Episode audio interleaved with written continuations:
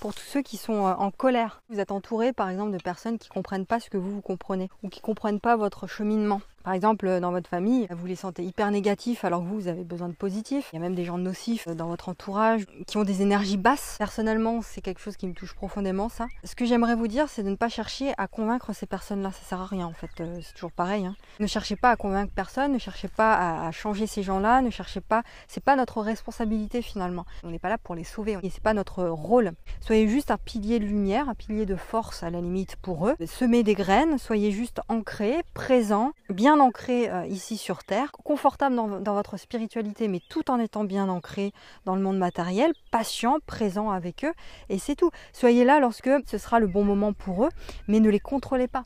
Ne contrôlez pas leur processus à eux, leur chemin à eux.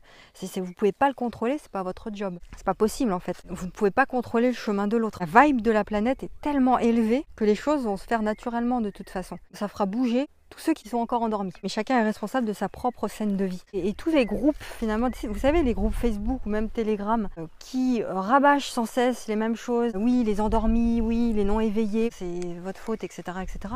Euh, sortez de ce genre de groupe-là.